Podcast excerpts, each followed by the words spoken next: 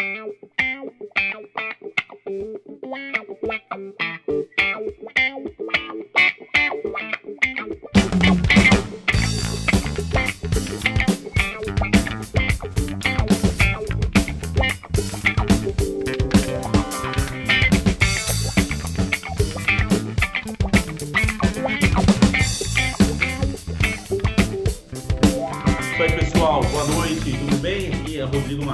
Backstage Tour. Prazer falar com vocês mais uma vez. Obrigado pela presença, pela audiência. Hoje eu estou aqui com um convidado ilustre, o Quito Vívolo, lá do NR. Então, o Quito, é, a gente tem uma um, longa, longa data que a gente se conhece, né, Quito? Lá desde a época do NR. É mais, mais uma das amizades aí que, que, que o acampamento trouxe e, e me ajudou a manter até hoje. Então, é um prazer conversar com você. É, o Kita é diretor lá do nosso recanto, um dos maiores acampamentos do Brasil, e a gente trouxe ele aqui hoje para conversar com vocês, galera, sobre acampamento, acampamento educativo, como funciona, e trazer um pouco do conhecimento dele também, a, expertise. O Kito também tem anos de janela. Então, Kito, obrigado, boa noite, bem-vindo. Ah, Rodrigo, prazer enorme estar aqui com você. Muitos anos, né? Se a gente começar a falar cada um desses anos, a gente entrega pesado a nossa idade. Mas começamos, eu acho que assim, uma história muito legal porque a gente desbravou o início dessa, dessa história de recreação em acampamento no Brasil, né? A gente era muito novo, você começou super jovem, que há 16, 17, 18 anos, seu irmão também. E, e para a gente foi muito importante é, porque a gente conseguiu acompanhar né, toda essa transição, essa profissionalização da recreação, né? É, antes de antes de dessa recreação que existe hoje, eu estava conversando com uma pessoa da Resorts Brasil, eu devo participar de um evento online que eles vão ter na semana que vem. Eu estava comentando com ela de quando, não sei se você lembra, quando o pessoal do Comandatuba mandou uma turma da Bahia para fazer estágio com a gente no NR. Então a gente estava recebendo escola, eu, eu, eu, nunca vou esquecer, a gente estava recebendo João 23, e aí a gente fez uma parceria com o pessoal do Transamérica de Comandatuba, porque eles falaram que era muito legal, era muito gente, sabia receber muito bem, mas eles não tinham essa pegada de recreação. E não existia é, a cultura de resort no Brasil, só tinha o Clube Med, né, que tinha Itaparica e depois abriu o Rio das Pedras. Não tinham outros resorts no Brasil, e não tinha cruzeiro no Brasil. Né? Eu fui eu, eu fui trabalhar em cruzeiro fora do Brasil em 99, 2000, né? E, e, os cruzeiros foram entrar no Brasil no início dos anos 2000. Então essa galera queria se aperfeiçoar e onde a recreação estava crescendo, estava em ebulição, era no, no, acampamento, né? E a gente estava lá com, com uma galera que depois virou professor, coordenador, diretor de curso de, de turismo, curso de recreação em universidade, né? Desde Vini Cavalari até Chan, Watson, um monte de gente boa que passou pelo, pelo NR de alguma maneira. Legal, cara. Não, aí você, você comentou, eu, eu lembro muito disso, e assim, nessa época, né? É, a galera começava muito jovem, né? Era provavelmente foi o primeiro emprego, de, né? Foi o meu primeiro emprego, assim, oficial e tal. E, e ali virou uma grande escola, né, para todo mundo. E ali virou um, um desenvolvimento realmente profissional. E aí você comentou de hotel, cara. Eu cheguei a trabalhar em hotel também algum tempo e tem uma diferença brutal, assim, brutal de acampamento para hotel, assim, gigantesca. É, eu lembro que a primeira, o primeiro final de semana que eu fui pro hotel, eu chorei, cara, de desespero, porque tem que ficar implorando para as crianças virem brincar com você, e tem uma criança ali brincando, e quando acampamento sempre aquela programação, um monte de gente. Cara, e a primeira noite eu chorei de depressão, velho. Falei, cara, hotel é isso aqui, eu não acredito, acostumado com aquela galera, aquela muvuca, e, e é muito diferente, né? Você compete com a cidade, pô, eu trabalhei em Campos do Jordão, em Serra Negra, Aí você chamava o hóspede para brincar, não, não, eu vou lá no Baden-Baden tomar uma cerveja, pô, vem aqui jogar não sei o que, é mais legal, porra, não dá, é difícil, né? Você tem que ter outra mentalidade. Mas, meu, conta, conta pra galera um pouco, Kito, é, cara, a sua, a, a, sua trajetória profissional se funde com a DNR, né? Com certeza. Conta um pouco pra, pra galera aqui o seu caminho até hoje. É, é, a gente fez faculdade de, de turismo, né? Eu lembro que a gente se encontrava nos jogos, tudo, mas Conta um pouco da, su, da sua trajetória e a trajetória do NR também. Acho que esse lado da profissionalização que você trouxe é muito legal. Bom, o NR é, foi fundado pelo meu avô em 1953. E aí, quando eu falo isso, todo mundo já, já vai para o fim da história. Fala, ah, então é por isso que ele está no NR. Mas não, né? São mais de 25 netos. E até pouco tempo atrás eu era o único neto que estava no NR. Eu digo até pouco tempo atrás porque três anos atrás eu consegui trazer de volta a minha irmã, que estava morando fora do Brasil. Quando ela voltou para o Brasil, eu trouxe ela para trabalhar com a gente. É eu, meu pai, meu tio, né? a gente que trabalha, a gente trouxe ela. E o meu irmão a gente trouxe esse ano. Então eu tô, agora nós somos os três irmãos trabalhando no NR, além do meu pai e do meu tio.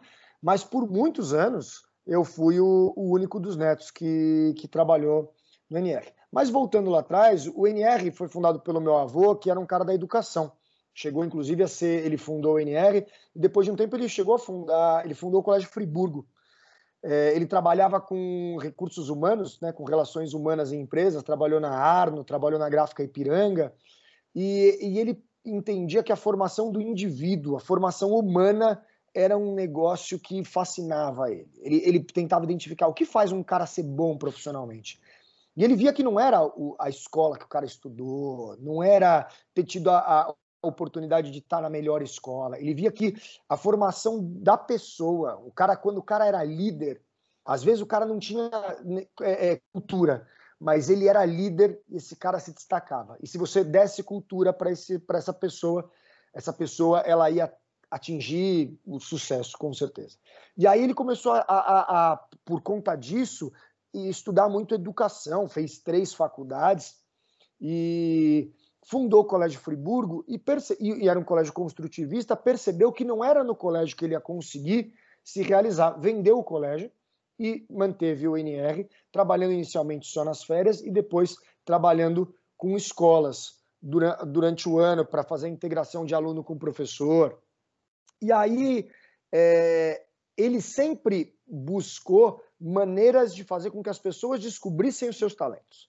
Então o NR sempre teve música, né? Você deve lembrar porque você Sim, tocava também, teatro, a gente sempre ia para o palco, sempre teve muito, muita atividade esportiva, para que as pessoas pudessem experimentar um pouco de tudo e entender que dá para fazer tudo, mesmo que você não seja o melhor, e que você vai descobrindo o que, que você é bom. Então, às vezes você é bom no palco, às vezes você é bom na música, às vezes você é bom na organização, numa gincana, às vezes você é bom na velocidade, às vezes você é bom na força, né? você é bom na inteligência.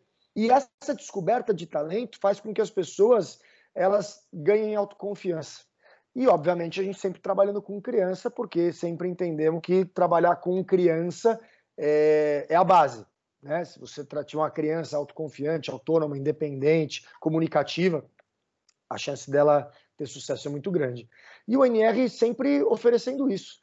Foi, foi descobrindo várias oportunidades, até como empresa, então tendo pílulas, né, que eram eventos curtos para a escola. Muitas das escolas faziam eventos com o NR para todas as séries, da, da, desde o ensino básico, o ensino fundamental até o ensino médio, todos os anos, no primeiro e no segundo semestre.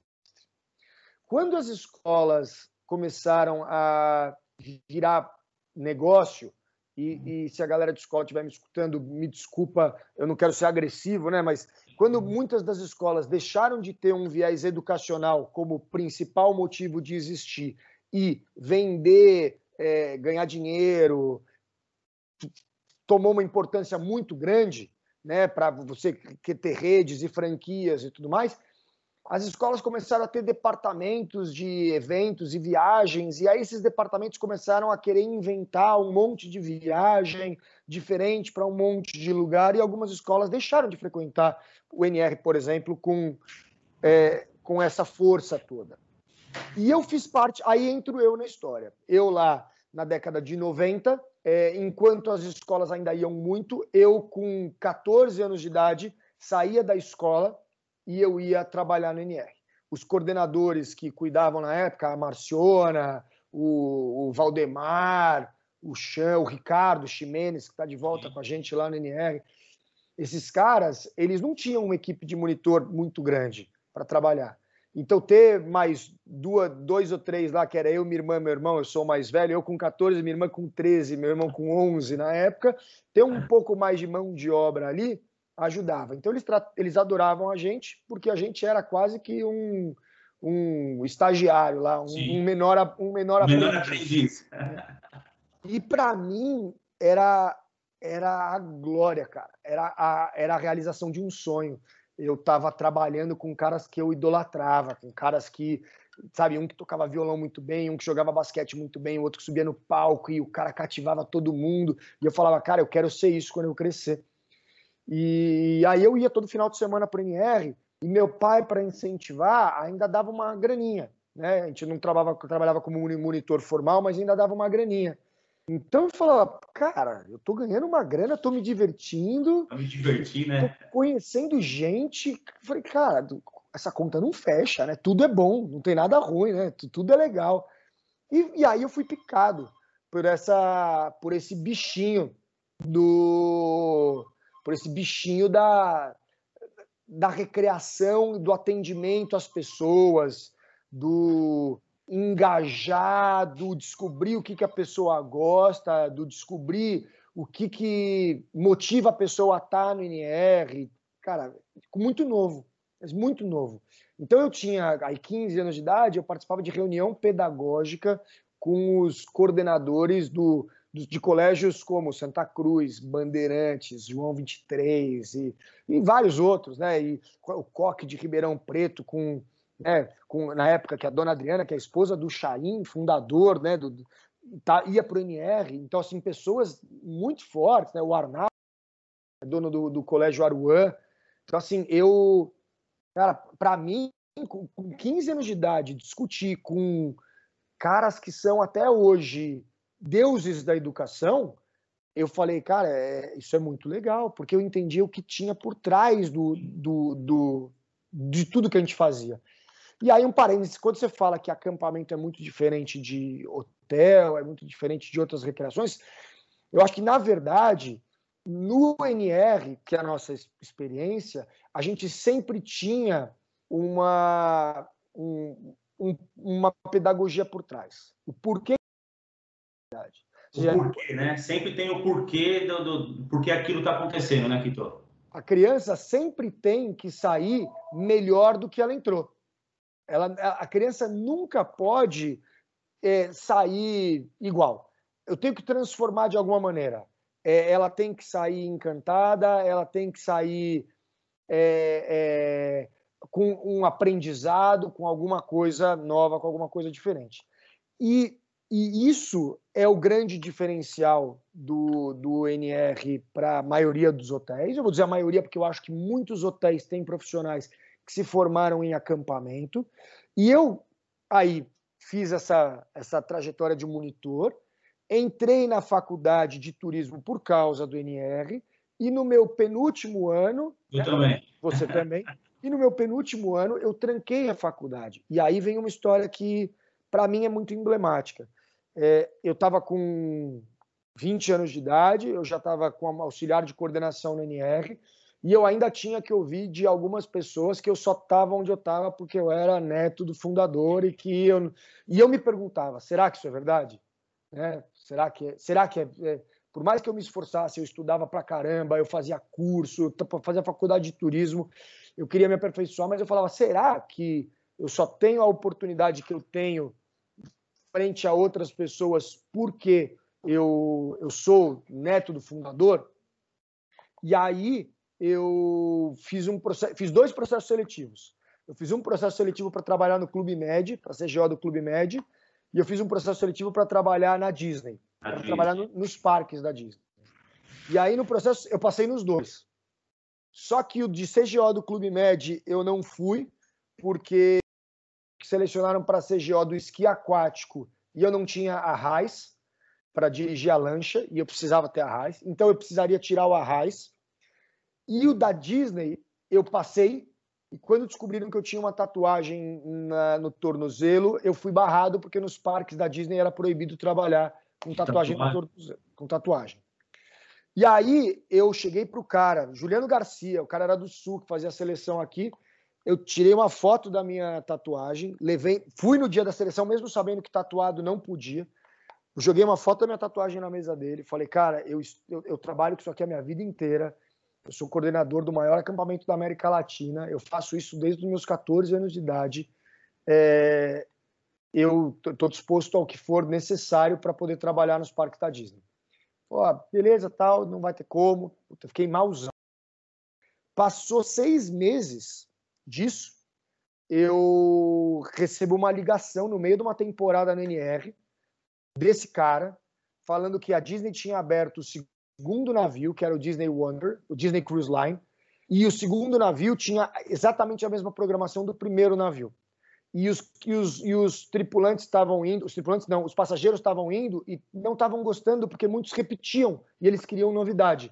Então eles estavam montando uma equipe que precisava desenvolver atividades em tempo recorde, porque precisava ser muito rápido, eles precisavam renovar tudo. Então eles estavam levando seis pessoas uma pessoa de cada canto do planeta, todas elas com experiência em acampamento, e eu tinha sido, para todo mundo que ele ligava no Brasil, eu era o, o cara que ele que indicavam, e aí por um motivo, porque tinha muita gente boa no Brasil já, mas eu era o único que falava inglês fluente. Ah, eu já tinha viajado, já tinha feito intercâmbio, já tinha morado fora, e eles precisavam de um cara que dominasse o idioma. Eu era o único cara dessa equipe que não tinha inglês como língua nativa. Os outros, todos, tinham inglês como língua nativa, porque tinha um cara que era australiano, aí tinha um cara que era sul-africano, aí tinha um cara que era é, de, de inglês, aí tinha um cara que era canadense, tinha eu, que era brazuca, tinha um neozelandês. Ou seja, todo mundo tinha inglês como língua nativa e o brazuca. E brasileiro. E, e todo mundo tinha 30 anos de idade ou mais, eu tinha 20. Eu não podia beber no navio, cara. Porque eu era menor de idade. Menor de 21. Cara, a minha festa de 21 anos de idade, você não faz ideia, porque os caras do navio fizeram uma festa para comemorar que eu, que eu podia tomar uma cerveja. E, e para mim foi muito importante. Eu trabalhei na Disney Cruise Line, eu aprendi muito. E eu vi que tinha um, um, um viés de uma coisa que eu tento pregar no Brasil até hoje, que no Brasil é muito fraco, que é um negócio que chama edutainment, né? que é entretenimento educacional. É, se você pegar, por exemplo, o que a Natália Arcuri faz na 89, né, com aquele Me Poupe, é, edu, é, é edutainment. É, e, e, e, edutainment é um negócio muito louco, porque a, a gente aprende muito mais quando a gente está se divertindo, para tudo na vida. E eu trabalhei muito com isso na Disney, tanto para crianças quanto para adultos e cheguei ao cargo de Cruise Staff, Assistant Cruise Director, fui o primeiro Assistant Cruise Director da Disney que não tinha inglês como língua nativa também, com 21 anos de idade. E aí eu voltei para o Brasil porque meu avô virou e pediu para eu voltar. Uma vez que eu voltei para o Brasil, né, de de um contrato, ele pediu para eu ficar. E eu falei, mas você cobre o meu salário? E meu salário era bem alto, em dólar, na época. Dólar, é. E acampamento pagava uma merreca, assim, pagava muito pouco. Aí ele virou e falou: Não, eu não cubro nada. Não cubro nada, eu vou te pagar. Eu... Ele virou, tipo, eu dobro o que eu te pagava. Que não dava um, mas não dava um quinto do que eu estava ganhando. Você ganhava lá. É. E aí ele virou e falou: Olha, mas eu acho que você vai construir uma coisa para você, você vai construir uma coisa para sua família, e eu queria muito que você ficasse. Exatamente. É é, e aí, e aí eu, eu fiquei. E meu pai e meu tio muito engajados em fazer o NR crescer, junto com meu avô o NR crescendo muito, com essa história de escola indo para o NR. A gente é, era recém é, recém criado esse formato de viagem de formatura. Formatura, né? É, formatura de nono ano. Não existia. Formatura de oitava série na época. Né? É, oitava não série. existia. Formatura de oitava série. Isso não existia. A gente começou a fazer isso em 93, 94, porque umas escolas religiosas pediram para juntar é, quatro, cinco escolas da mesma congregação. E a gente começou a juntar. Não, não, existia juntar escola para viajar junto. O pessoal falou, imagina, e, e, a linha pedagógica, e os professores, e a rixa. E a gente começou a juntar, então, de cidades diferentes, porque o NR já tinha entrada na região de Ribeirão Preto, no Triângulo Mineiro, lá Uberlândia, no Vale do Paraíba e São vale Paulo. Paraíba, é. Então você trazia. Eu lembro que os pacotões, os pacotes, né? Que até hoje existem. Então a gente criou isso É, a gente, assim, muita gente, né? Uma, uma cocriação de a muitas mãos. Não existe um, uma pessoa que tenha criado isso sozinho. Eu sinto muito orgulho de ter participado disso. E quando eu voltei do navio, aí eu acho que eu tenho um papel fundamental na história do NR, porque o NR fazia check-out num fazia check-in no outro para poder arrumar a casa. E quando eu voltei do navio e eu expliquei como que o como que o negócio funcionava no navio, que saía e entrava no mesmo dia. É, eu, meu pai e meu tio se, e meu avô, né, vivo ainda, mas principalmente meu pai e meu tio se encorajaram e a gente começou a fazer evento de entrada e saída no mesmo dia. Não, não existia. Você que inventou essa loucura, então, Pita? Não existia entrada e saída de evento no mesmo dia. Cara, é, eu, eu para ouso... operação, para operação da estrutura, se você pensar no equipamento, né, o NR como um equipamento, como é um hotel, óbvio, quanto menos tempo o apartamento vazio, é mais rotatividade, mais dinheiro entrando. Mas eu lembro que eu cheguei a ficar, sei lá, 40 dias lá e ter um dia só de folga, né, de uma escola para outra, de ter uma noite, porque era paulado, uma na outra, uma na outra, emendava, emendava, emendava. Claro, para rotatividade é muito melhor, né, para o negócio, né. E, e aí, e, mas na verdade, assim, meu pai e meu tio, eles já sabiam disso. O que faltava era alguém virar e falar: já tem gente fazendo e funciona. Sim, funciona, dá certo, né? É o reforço, né? Porque eles já tinham a coisa na cabeça. E aí, quando eu falei que funcionava, a gente começou a botar para rodar. E, e, muita gente que falava, vamos fazer que vai dar. A Marciona falava, vamos fazer que vai dar certo, entendeu? A gente vai conseguir. E aí a gente conseguiu um fenômeno que era pegar meses como outubro e novembro e ter 108% de ocupação, porque você fracionava a diária do cara e o cara, no final das contas, você tinha duas pessoas fazendo 0,75% de diária ali, sim, né? Sim, sim. E aí, a hora que você somava isso nas trocas de entrada e saída, então, cara, isso deu um gás para o NR que foi, foi muito, muito importante para o crescimento do NR. E aí foi que o NR se tornou, naquela época, mas a gente só descobriu isso uns dois anos atrás, um resort educacional. Porque a gente profissionalizou a trouxe um chefe de cozinha do grande hotel Senac Campos do Jordão, ah, é a gente profissionalizou a, a governança, a gente profissionalizou ainda mais a parte de desenvolvimento de atividades, a gente começou a a desenvolver sistema de reserva interno nosso. E a hora que a gente foi ver, a gente estava com gastronomia, recreação, central de reserva, que muito hotel grande não tinha no Brasil. Site, comunicação, putz, rede social. A gente, o NR tinha comunidade no Orkut com 50 mil, não, mito, com 35 mil pessoas. No Orkut, cara. Entendeu? A gente tá na rede desde que rede social existe, o NR está na rede social. Ah, ah. Então, é... E aí o que aconteceu? Quando eu voltei do navio também, como eu tinha trabalhado com um adulto, a gente começou a receber evento de adulto. E aí a gente abriu um braço do NR, que é a NR Eventos, que a gente começou a fazer evento fora do NR é, para empresa. E aí a gente, junto com uma empresa que é a 11MC, que é uma empresa de eventos, a gente ganhou jacaré de ouro é, duas, dois anos, uma convenção da Nestlé, da DPA, né, da, da, da parte de laticínios, no NR e em 2005 e uma em 2006 que a gente fez num resort que chama Três Marias, se eu não me engano, que é Jaguariúna, também com a Nestlé. Ah, vocês ganharam o prêmio Caio? Ganhou o prêmio Caio? Que legal.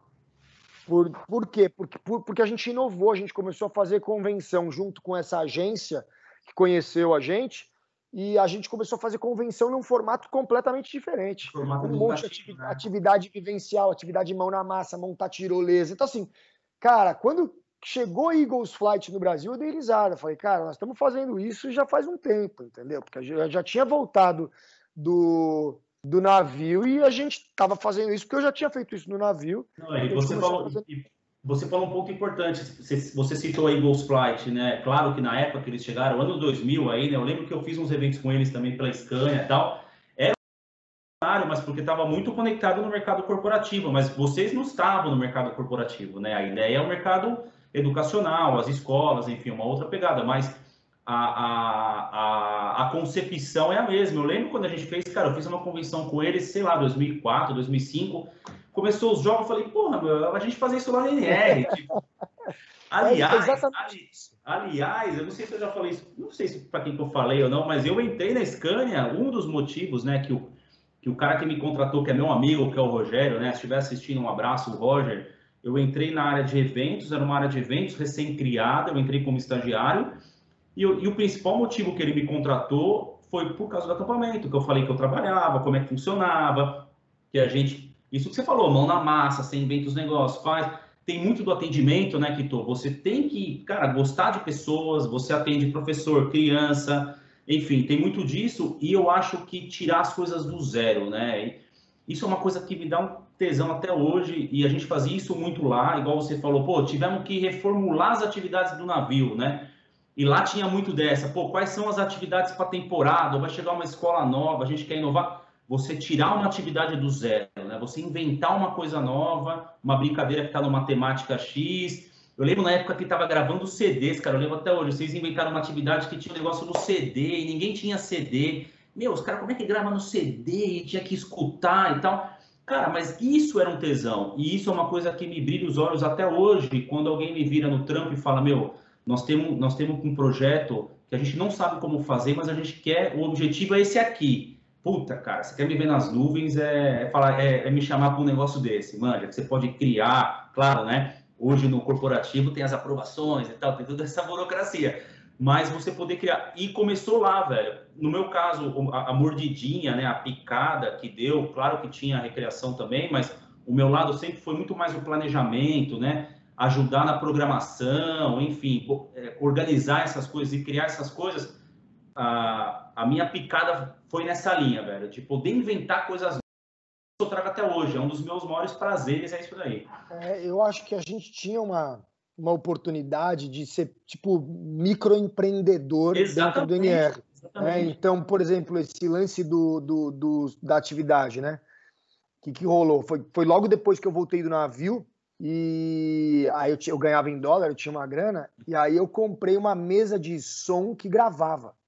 E aí a gente, aí, eu, aí a gente tocava e gravava microfone, guitarra, ela tinha uma bateriazinha eletrônica na, na, na, própria mesa de som, então a gente colocava lá uma bateriazinha meio tosca, tipo aquela é, pá, tudo, pá, né? Que era, mas dava um ritmozinho, e a gente fazia paródia e a gente compunha músicas que eram pistas. Tem moleque, moleque, tem cara de 40 anos de idade que me encontra e aí ele chega e o cara canta a música. Outro dia, ah, porque cara gente, lembra, bicho, o cara lembra. Vou chegar nisso, mas a gente, a gente agora tá recebendo família no NR por conta da pandemia esse ano, né? E aí o cara foi para lá e o cara chegou para mim e falou: "Kito, nunca vou esquecer, a pista era assim: Coco como, che, che chega, rararararara que era cocheira. Então a pista levava, e aí o refrão da música era cococomo, che, che, chega, rararararara. E o cara falou, cara, eu lembro dessa música até hoje, ficou na minha cabeça. Então, assim. É a experiência e... lúdica, né, cara? É a experiência lúdica, mas você tá é, dentro de um contexto, né? O cara tá vivenciando uma brincadeira ali, né? Que hoje, esse, cara, o quanto isso é valorizado hoje no mercado corporativo é absurdo, cara. É a era da experiência, né? Você levar a pessoa para uma experiência é, marcante e tal. Pô, fazer isso lá no acampamento direto. direto. E, é, e foi o lance de, de quando a gente começou a falar, cara, eu vou gastar o meu dinheiro para ter um equipamento, o dinheiro é meu, mas eu vou gastar o meu dinheiro para ter um equipamento porque isso vai fazer, vai trazer um diferencial absurdo para cá. E aí a gente pegava e fazia isso do próprio bolso, e aí o acampamento ia lá depois e comprava de mim o negócio. Ou seja, eu, eu, eu, eu provava que o negócio funcionava, funcionava né? Mas eu, eu tirava do bolso, eu acreditava tanto na ideia que eu tirava do bolso. E aí tirava do bolso, e aí depois isso de, facilitava para mim no, no, trabalho. Pô, o Duda chegou a fazer isso com tirolesa, tirou do bolso, levou corda, levou um monte de coisa lá, e depois foi contratado para ser o consultor na construção das primeiras tirolesas. E então, aí quando voltei do navio, aí já, aí já foi essa pegada, virar coordenador, empreender dentro do é. NR, a coisa crescer, muito volume. E ao mesmo tempo, eu aí eu me formei, fui da primeira turma do MBA de Economia de Turismo da USP, porque eu entendi que eu precisava estudar. No navio, eu, né, porque tem a, a Disney University e tal, eu entendi que eu precisava estudar. Aí eu voltei ao Brasil, fui estudar mais. O MBA foi maravilhoso. Eu fiz em economia do turismo porque eu percebi que eu precisava de mais eh, administrativo, né? Porque o lado da recreação, do turismo tal ia bem, mas a parte administrativa eu precisava melhorar, então eu fui fazer na, na FIP, né, na FEA USP. E logo que eu saí, eu fui convidado para fazer mestrado e na USP também e para dar aula na Unip, porque eu tinha sido aluno da Unip e dar aula na Unip e na Embi Morumbi. Aí eu peguei a aula na Unip para dar mesmo, como professor. Na Embi Morumbi eu peguei palestras para dar, porque eu não tinha condição.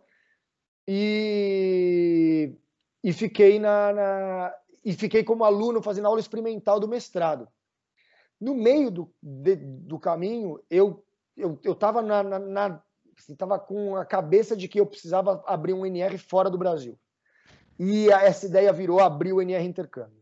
E aí, a hora que veio o lance de abrir o NR Intercâmbio, eu tinha que trabalhar no NR, eu tinha que dar aula na, na, na Unip.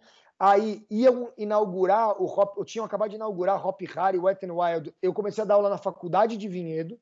A Unip me chamou para dar aula na pós-graduação. Eu fui abrir o NR Intercâmbio. Eu falei, não vai dar para fazer mestrado agora, porque eu vou é, morrer. Não dá, não dá, não dá. Não vou, não vou fazer mestrado agora. Então eu fiz, eu, eu, eu abandonei o mestrado. Por um lado bom, porque eu ia fazer mestrado em turismo e hoje eu estou encaminhando meu mestrado para educação, então eu devo Sim. fazer mestrado em educação. E depois de velho, depois de dois filhos nas costas. Mas aí eu levei o acadêmico por um bom tempo junto com o intercâmbio. E aí o intercâmbio decolou. A hora que a gente foi a primeira empresa do Brasil a viajar com um moleque de 8, 9 anos de idade desacompanhado, grupo grande, sabe? E aí a gente começou a pegar escolas para viajar com a gente e sem fazer grandes volumes, né? Assim, a gente começou a pegar volume, mas num produto muito muito boutique, assim, né? boutique, né? Porque é mais requer, customizado, né? Requer muito cuidado. Pô, tá, era um monte de filho de, de, de, de, amigo meu, amigo do meu pai, acreditando na ideia, viajando e eu levando os caras pro exterior. Num... E aí, cara, sua margem de E é zero, cara. É, é zero. zero. É piloto de avião, não, não entendeu? Não pode errar, cara. Não pode errar. Aí o intercâmbio cresceu muito. Eu fui diminuindo minha frequência no acadêmico, parei de dar aulas, continuei só dando palestra e o intercâmbio cresceu bastante, com o NR crescendo, crescendo muito. E, e aí o meu viés todo ficou para, dentro do NR, eu cuidar da parte de desenvolvimento de projetos, de produtos, que é o que eu faço até hoje, com um, um braço, mãos dadas no marketing, né? Acabou que a comunicação, o marketing também sempre foi uma paixão grande, e rede social, e como chegar no público jovem. É, eu acho que produto e, e, e, e, marketing tem que estar tá lá, tem que andar junto, né? Porque não tem marketing sem produto, não tem produto sem o cliente, né? Você não enfia a goela abaixo. E o intercâmbio também, uma coisa que cresceu bastante. Aí, no meio do caminho, conheci minha mulher, advogada, administradora de condomínio, nada a ver com o acampamento, com o NR, graças a Deus, porque isso dava uma arejada no, no, na, na mesa do jantar, pelo menos. E aí vieram os filhos. E é isso eu é, é, assim, minha história se mistura com a história do, do NR. É, tem gente que brinca e fala, pô, né? O, o, o, você é uma parte do NR e eu acho que todo mundo que se dedica Sim. e se entrega ao NR acaba virando uma parte, porque, como você falou, é uma coisa tanto de atendimento, de relacionamento humano, né? A gente se, as pessoas veem tanto quem as recebe que o Zezinho, que não está mais aqui com a gente, infelizmente, mas ele era o NR, a Márcia. É, personifica, é, né? Personifica. personifica, personifica. Né? E a gente tem hoje um monte de gente na nossa equipe, que eu não vou ficar falando o nome, mas pô, um monte de gente boa, que para cada cliente o NR é uma dessas pessoas, né? Então, Exatamente. eles voltam, eles querem encontrar aquelas pessoas, né? Você tem uma coisa de pessoalidade muito forte. Exatamente, cara. Você ah, o, os seus colaboradores, na verdade, viram embaixadores da sua marca, né? Ainda mais numa empresa, num, num negócio que você mistura atendimento com educação, né? Educação é o viés principal, né? Mas você tem educação com meio de hospedagem também, com atividade, entretenimento e atendimento às pessoas, né? Porque você atender para você ter uma criança lá, se convencer uma escola a, a, comprar, você convencer os pais a liberar, né? Então existe uma cadeia que você tem que convencer e que você tem que ter confiança. Então, a margem, é, é, o que você falou, a margem de erro é zero, né? Então, é zero. E quando você traz um viés educacional, cara, e é uma das coisas que eu falo isso até hoje, assim, eu falo para minha filha, ela não teve oportunidade de ir ainda, mas ela vai, eu tenho certeza, em breve, quando as coisas acalmarem. É... Cara, a hora que, que, que, o Zé falava, o Zezinho falava, ó, todo mundo senta no chão, e uma molecada sentava na poltrona, ele, não, todo mundo é igual, senta todo mundo no chão. Ele começava a dar os recados, e por trás daquelas regras, né, que você tinha, regras de convivência, regras do dia a dia, você tinha as mensagens é, é, é, de ser uma pessoa melhor, de viver em grupo, de respeito ao próximo, de respeito ao indivíduo, de se conhecer melhor. Então, acho que esse lado educacional, cara, eu acho que é o que, é, é o que transforma as pessoas. E aí, pegando esse gancho, é, existe uma. Eu sei que existe a Associação Brasileira dos Acampamentos Educativos, né? Mas existe uma não uma, não uma regra, mas um caminho que, que é que que é conduzir, ó, para ser um acampamento educativo, você tem que seguir essa linha, uma matriz, existe alguma coisa nessa linha ou não? Existe. Existe um, existe um trabalho muito forte que foi feito com vários acampamentos para que se definisse o que é acampamento educativo. E aí, inclusive, é que a gente entende, por exemplo, acampamento é uma atividade, não é um local. Legal. É, isso, é uma, isso é uma das coisas mais importantes pra, de, de entendimento. O NR, os locais que o NR tem hoje são resorts educacionais. Então a gente tem uma estrutura com gastronomia, lazer, é, segurança, que bate de frente com qualquer resort do Brasil. Igual. A gente está abrindo agora e a galera está indo para o Bourbon, Atibaia, para Comandatuba, para o Tauá e para o NR. O, qual que é o grande diferencial? a acomodação ela é diferente. Ela é uma acomodação mais rústica. Por quê? Por causa do viés educacional. Então a gente tem uma acomodação onde você não escolhe né, em qual quarto você vai ficar. Agora, com família, sim, porque a gente precisa se adaptar a um universo de resort. Mas, no, no, normalmente, todos os quartos eles têm o mesmo padrão. Cama beliche. Todo mundo vai ter um banho quente super gostoso, uma cama com um colchão novo super confortável, mas você vai ter um quarto um pouco mais rústico. Por quê? Porque eu não quero que você fique no quarto. O quarto você vai para dormir e vai para tomar banho, vai se trocar. O resto você vai fazer do lado de fora. E a atividade de acampamento educacional, de acampamento educativo, ela tem um, uma premissas básicas. Então, desde de cuidados com a segurança física até a segurança psicológica, mental das crianças, até um mínimo de equipe profissional que você tem que ter para estar tá conduzindo a atividade de acampamento educativo. Todos os acampamentos que participam da ABAI, eles. É, a ABAI não é um órgão fiscalizador. Então, a ABAI não consegue virar e falar, ah, eu fiscalizei aquele acampamento. Mas a ABAI, ela regula a atividade. E se algum acampamento for, é, entre aspas, denunciado a ABAI que não está trabalhando dentro das premissas básicas de um acampamento educativo, aí sim a gente pode armar uma, uma visita, uma blitz para saber como é que esse acampamento trabalha e eventualmente fazer com que ele não participe mais da Associação Brasileira de Acampamentos Educativos. Falo isso com muita propriedade. Meu avô foi o primeiro presidente da ABAI, depois que meu avô foi presidente, meu pai foi presidente da ABAI e hoje eu faço parte do corpo diretivo da ABAI e, e digo, sou muito próximo do Cury, que é o atual presidente da ABAI, que inclusive na última eleição falou: ah, Kito, por que você não sai para presidente da ABAI?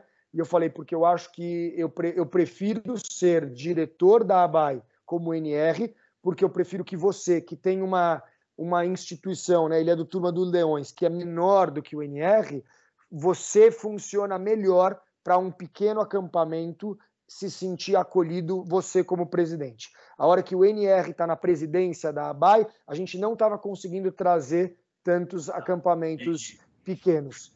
Né, porque os caras achavam que, pô, é só para acampamento. sobe, né? O cara já acha que a régua lá em cima, eu não vou conseguir e, e tal, né?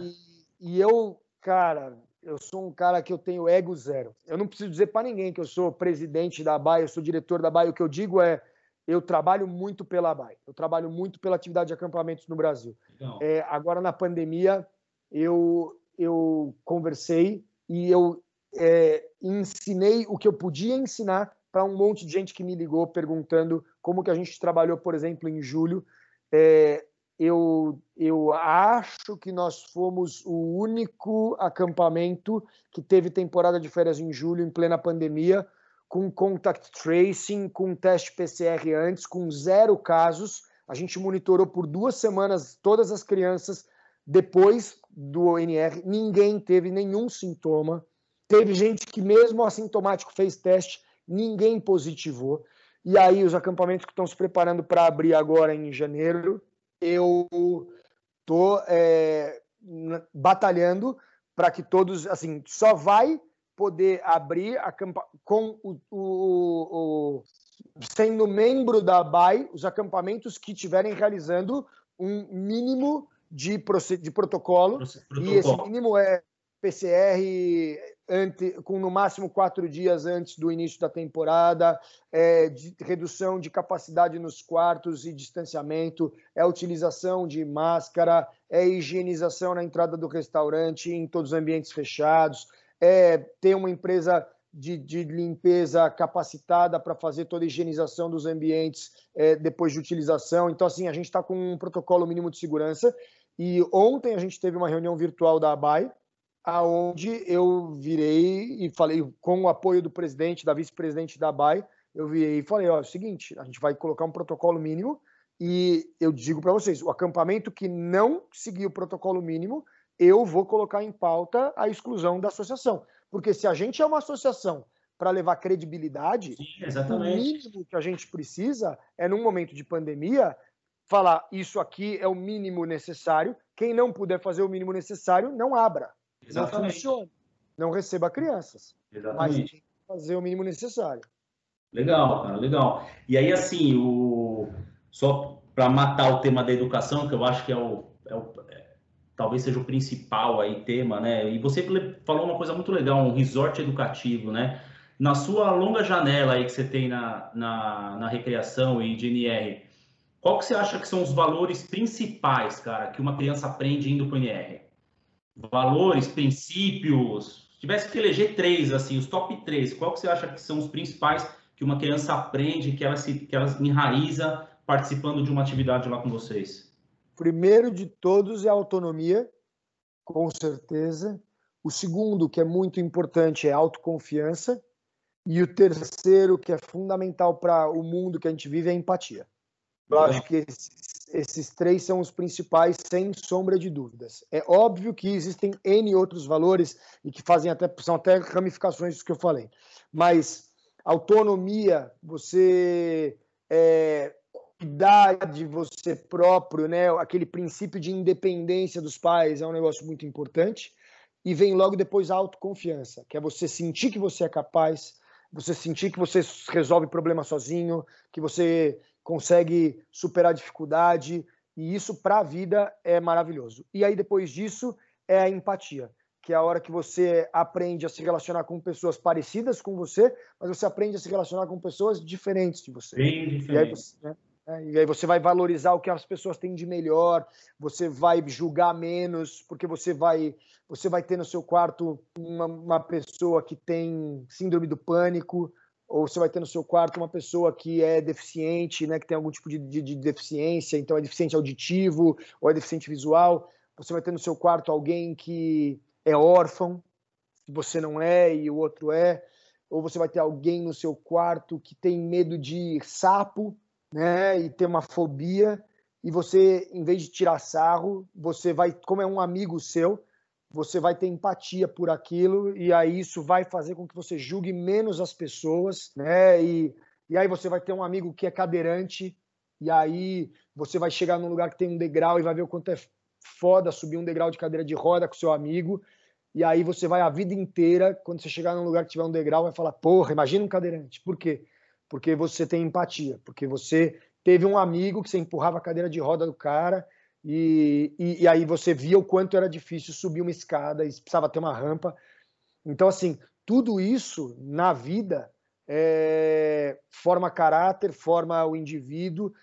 E, e, o NR ele é um cara, ele é um microcosmo né, do mundo que a gente tem lá fora, mas num ambiente de muito respeito, de muito amor, de, de, de muito cuidado, né? Porque imagina só, se eu estou falando tudo isso para você, é porque mães de deficientes visuais, mães de deficientes físicos, é. mães de deficientes auditivos mandam os filhos para o NR porque eles entendem que lá é um ambiente inclusivo para caramba.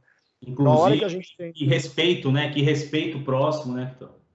Então, assim, é... isso é uma coisa que, infelizmente, a gente não vive num mundo tão maravilhoso assim, né? E a hora que a gente tem um ambiente formativo com esse viés, a gente vai ter próximas gerações melhores. E a hora que você. E, e, muitas escolas não têm esse ambiente, né? Hoje a gente tem a realidade do bullying nas escolas, né? A molecada se pegando no recreio e tal. E quando eles saem para um ambiente, para uma vivência externa, eles acabam identificando, conhecendo gente nova, né? Entendendo é, o respeito, entendendo a importância do amigo, né? O respeito ao próximo. Acho que tudo isso que você trouxe, cara, só me traz lembranças assim, né? E fatos que como isso prepara é, não só os jovens para a vida, mas a gente também como monitor, porque a hora que você sobe no palco para falar com 200 crianças, você está trabalhando autoconfiança, você está trabalhando né, autonomia, você está trabalhando falar em público, que depois você vai ver o quanto que isso vai ser importante no seu trabalho para quem não seguir na atividade né, do acampamento. É, é, a hora que você está desenvolvendo uma atividade, uma programação, você está desenvolvendo a parte do planejamento, né, planejamento estratégico, tal, que você vai ver como isso vai ser importante depois no seu trabalho. Então, forma não só é, acampantes, mas formou, pelo menos eu conversando com os colegas da época, né, conversei muito com o Bigar nesses tempos e tal, como isso ajudou na formação profissional, não só do caráter, mas da profissão realmente. E você falou do turismo, é uma coisa engraçada. Eu, eu escolhi faculdade de turismo, uma mentalidade que eu achei assim, ah, eu trabalho, sei lá, eu estava no NR uns três anos já, três anos e meio. Ah, eu vou fazer faculdade de turismo, eu já sei de tudo, porque eu já aprendi lá, né? Achando que eu, tinha, eu já ia saber de tudo na faculdade. Mas, cara, são coisas complementares, né? Completamente. Não tem uma. A, a, a recreação, ela tá na educação física, ela tem um pouco no turismo, no turismo tá mais meios de hospedagem, né? Essa parte da, da, da, da, da gestão. E, e, e, cara, isso que você me falou, assim, eu fiquei muito tempo, né, sem contato com vocês, né, claro, pela rede social, a gente troca mensagem, né, troca, troca Instagram, aí, enfim, a gente está se acompanhando aí, a gente vive, né, nessa, é, em contato com os amigos através da rede social, é o mundo que a gente vive, né, não tem jeito. Mas o ano passado, cara, uns dois anos atrás, a minha filha estudava, estudava numa escola aqui em São Caetano e um acampamento, ela foi para o acampamento, para o Rap Lago, adorou, foi a primeira vez que ela foi, meu, ela, tá, ela voltou apaixonada, ela quer ir de novo, é que não deu ainda, né? E aí a coordenadora falou, putz, a gente quer ir para o NR, mas não dá. Eu falei, não, vou ligar lá, né? Conheço o Kito, conheço o Duda, conheço o Neto, achando que ia resolver alguma coisa, né? Aí eu falei com o Duda, cara, e aí isso faz uns dois anos já, e ele me falou desse esquema da temporada, cara. E ele falou, velho, a gente não para, de agosto até dezembro, julho até dezembro, é temporada uma atrás da outra, é, é, é esse esquema né, da programação e todas as atividades que vocês têm voltadas para a recreação, é, e que o primeiro semestre tá, ele era mais liberado né, para escolas, vamos dizer, normais, né, para atividades normais, e que o segundo semestre era é, mais voltado para a formatura. E aí o que eu te pergunto, você acha, claro, a gente está num momento de pandemia, fora da caixa, é, eu acho que é uma fase que a gente está vendo, mas você acha que esse é o, esse é o desenho que ele já existe há alguns anos, né? Mas você acha que esse é o desenho que vai perdurar Todi? Realmente essa estrutura voltada, porque hoje você compete com o Porto Seguro, com o Angra dos Reis, com, sei lá, hotel não sei das quantas, é, como um destino de formatura. Você acha que o NR realmente enraizou isso, de ser um destino de formatura? Eu acho que a gente, a gente tem hoje dois espaços que foram preparados para isso. Tá. Quando você faz um espaço preparado para uma coisa, é outro rolê. É a mesma coisa que você chegar e falar, ó, eu vou montar uma escola. Se você construir a escola ideal, ela é completamente diferente daquele cara que comprou uma fábrica de lápis velha e transformou em escola. escola. A, gente, a gente tem um lugar onde tudo é pensado para adolescente. Criança e adolescente, e adolescente, mas principalmente a gente tem um espaço com atrações pensadas é, para essa molecada Fundamental 2, né? Idade de Fundamental 2. E aí, em Sapucaí Mirim, a gente tem um cuidado especial e lugares para os pequenininhos que a gente recebe exclusivamente, não vou dizer exclusivamente, mas principalmente nas temporadas de férias e em alguns eventos com escolas durante o ano. Mas É, não tem resort que vai competir com a gente é, a hora que for falar de atração, de modelo de festa, de, de é, espaço com, preparado para cuidar, entendeu? Para supervisionar, porque um cara que está fazendo um espaço que tem que receber convenção de empresa, casamento, é, Réveillon, cara, é um rolê, é uma coisa. É... Eu não, cara. Eu, a gente agora está tendo que se adaptar, porque a gente está recebendo famílias nos finais de semana, feriados, até no final do ano. É, e a gente escreve uma cartinha e deixa na cama de todo mundo falando: olha, nós somos um espaço feito para receber crianças e jovens em programas educacionais. Né? Nós nascemos como um acampamento e hoje a gente recebe formatura, torneio esportivo, estudo do meio, imersão em inglês. Mas a gente, então assim, se algo tiver não, não, não tiver contento, fala para a gente, a gente vai sempre tentar melhorar. Mas é uma família, por exemplo, chegando num quarto que normalmente eu teria 20 moleques. Que hotel que tem um quarto para 20 moleques? Ai, Kito, mas um quarto para 20 moleques, isso faz diferença? Porra, numa turma que está se formando no nono ano, que todo mundo é amigo. Todo mundo você, é amigo, né? Você, você deixar os caras no mesmo quarto faz. Pô, como se faz diferença? Os caras acordam juntos, os caras vão para se arrumar para festa fantasia junto, no mesmo quarto. Cara, isso não tem preço. Só quem já viajou com um camarada e ficou todo mundo no mesmo quarto sabe o que, é isso. Exatamente. Agora, quem não sabe, quem não sabe o que é isso, ah, não, mas o meu quarto de hotel, cara, é assim, é tudo feito para a molecada. Né? A montagem do restaurante, a maneira, o buffet, o tipo de comida que é feito. Então, tudo é feito pensando nesses moleques. Assim, a gente tem sistema de som em toda a infraestrutura. Me fala um resort que você liga um botão, liga um microfone e fala no resort inteiro no Brasil, cara. É, cara, eu, eu, vou ser honesto, eu não, eu não conheço, tá? Não, não eu não tem. conheço. Não tem. Eu já fiz evento em quase todos, não tem, não tem. É, a, a, gente no NR, se eu precisar juntar todo mundo, deu a louca, eu preciso juntar todo mundo em cinco minutos, eu junto, cara. Eu fico fazendo contagem regressiva no microfone, eu tenho som no, nos dois espaços, nos dois resorts, eu tenho som no NR inteiro. Cara, no NR de Sapucaimirim, a gente colocou o quarto maior toboágua do Brasil, 40 metros de, de altura. Ele dá mais medo do que o insano, porque o insano você sai, você vai reto e depois você cai. Esse não, cara, já é uma quedona. Que, que resort que você vai, que você tem para você, os exclusivos. Se você quiser, você vai 10 vezes. O quarto maior toboágua, sétimo maior toboágua do mundo. Assim, cara, é, é, é, é, a custo zero. Pagou, tá lá dentro, você vai fazer isso quantas vezes você quiser entrou no NR, tudo isso é custo zero.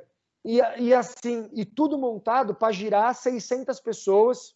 Então, ah, você vai para o Clube Med de Angra, ah, tem o wakeboard.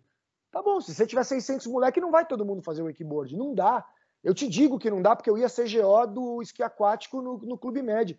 Eu esquiei esqui aquático minha vida inteira. Para você botar 600 moleques em 3, 4 dias para esquiar todo mundo e ensinar, você precisaria ter no mínimo umas 20 lanchas. Senão o moleque não aprende a esquiar, não vai.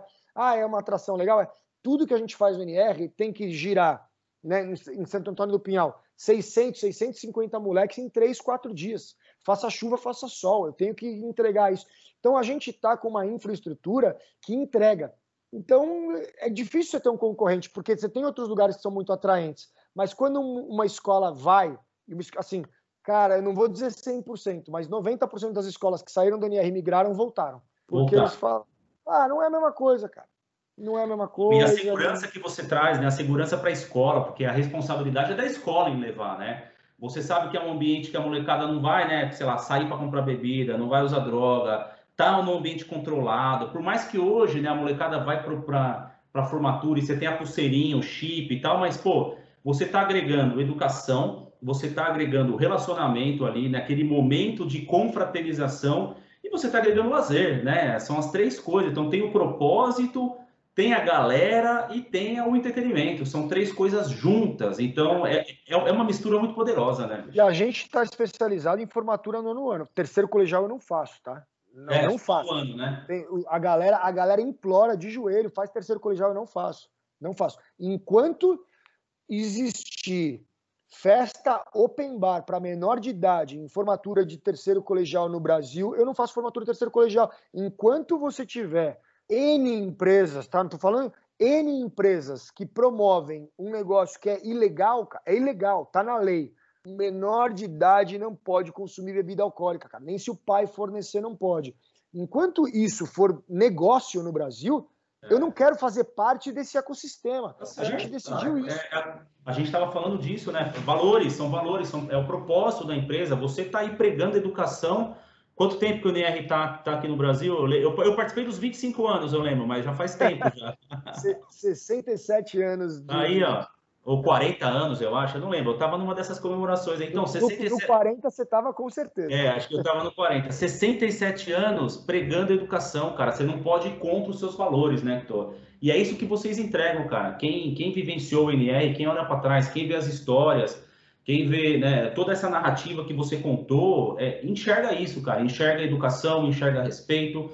Existem as figuras que foram realmente é, é, é marcantes, né, como o seu próprio avô que você falou, o Safo, que foi uma pessoa que representou tudo isso durante muito tempo, desses 60 anos, a própria Márcia, o Zé, né, seu pai, o Afonsinho, todo mundo, cara, você hoje aqui à frente. Então, é, o NR, ele, ele, ele, ele viveu né, e vive através dessas pessoas.